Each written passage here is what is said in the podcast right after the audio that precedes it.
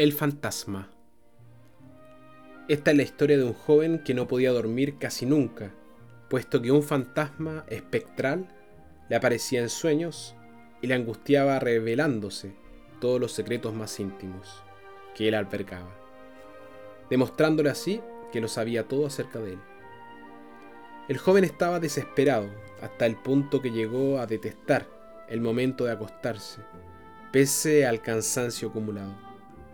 Había visitado doctores y psicólogos, había confesado sus problemas a amigos, lo había intentado todo, pero sin resultado. El espectro seguía presentándose cada noche y le recordaba todos los rincones más íntimos y dolorosos. Y al borde de un colapso nervioso, decidió pedir auxilio de un célebre maestro zen que practicaba en la misma provincia.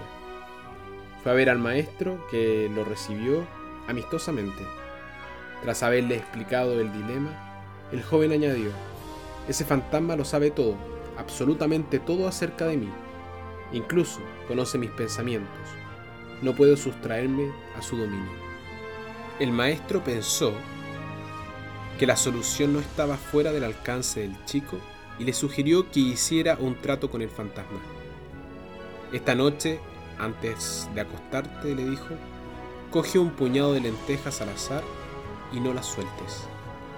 Luego acuéstate y espera. Cuando el espectro se presente, proponle un trato. Dile que si adivina cuántas lentejas tienes en la mano, será para siempre tu dueño y que si no lo adivina, deberá desaparecer para siempre. Vamos a ver qué pasa. El chico procedió del modo que le aconsejó el maestro.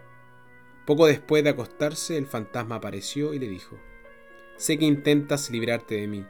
También sé que te has ido a ver a aquel bobo del monje Zen para que te ayude a echarme, pero tus esfuerzos no te servirán para nada. Bueno, respondió el joven, ya sabía que me habrías descubierto, así como supongo que indudablemente sabrás cuántas lentejas tengo en el puño. El fantasma desapareció para no volver nunca más. Lo que no sabía el chico no lo podía saber su fantasma.